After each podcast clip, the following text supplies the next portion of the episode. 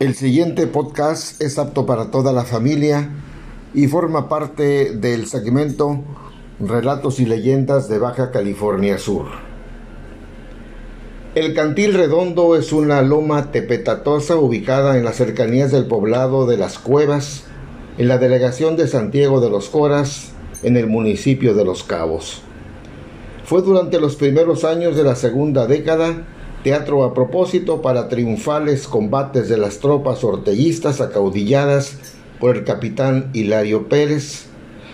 Hasta los años 50 era común que los niños de Santiago subieran al cerro y generalmente encontraran balas de cañón, casquillos de los afamados 30-30 y restos enmohecidos de viejas piezas de artillería. Pero el cantil tiene otra particularidad. Quien grita o dispara un arma, suena un cacharro o silba al pie del cerro, oye el eco reflejado hasta por doce reverberaciones, lo que se considera un lugar excepcional por los científicos que han registrado y medido el eco. El caso que nos ocupa se registró en los primeros años del siglo pasado. Un niño pastor de cabras de sus padres y abuelos de una ranchería cercana subió al cantil redondo a bajar algunas cabras que se habían ido ramoneando de trecho en trecho hasta llegar a la cima.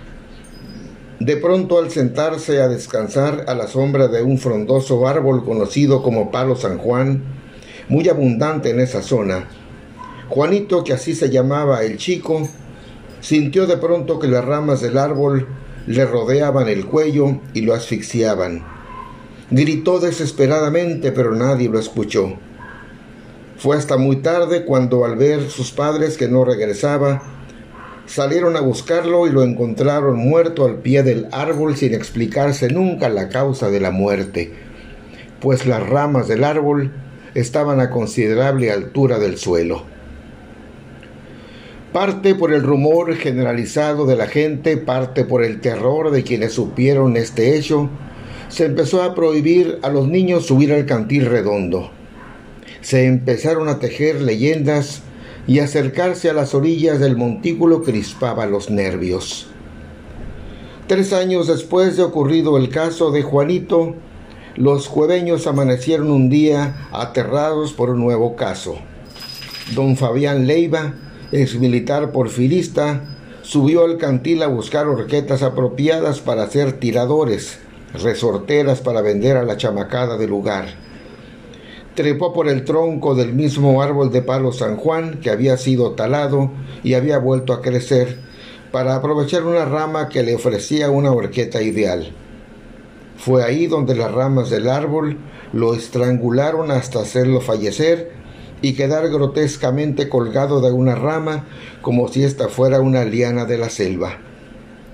Cuando encontraron los restos putrefactos del militar, el terror se apoderó de toda la región Pericú, pues como reguero de pólvora la noticia llegó a casi toda la península.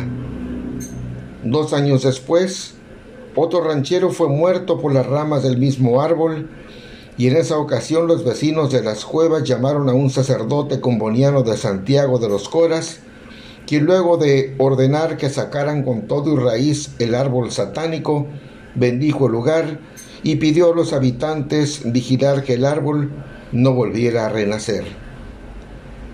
Durante muchos años se prohibió la subida a la cima del cantil redondo a todo tipo de personas, no obstante que en la parte baja se había utilizado tradicionalmente desde mediados del siglo anterior un espacio para cementerio.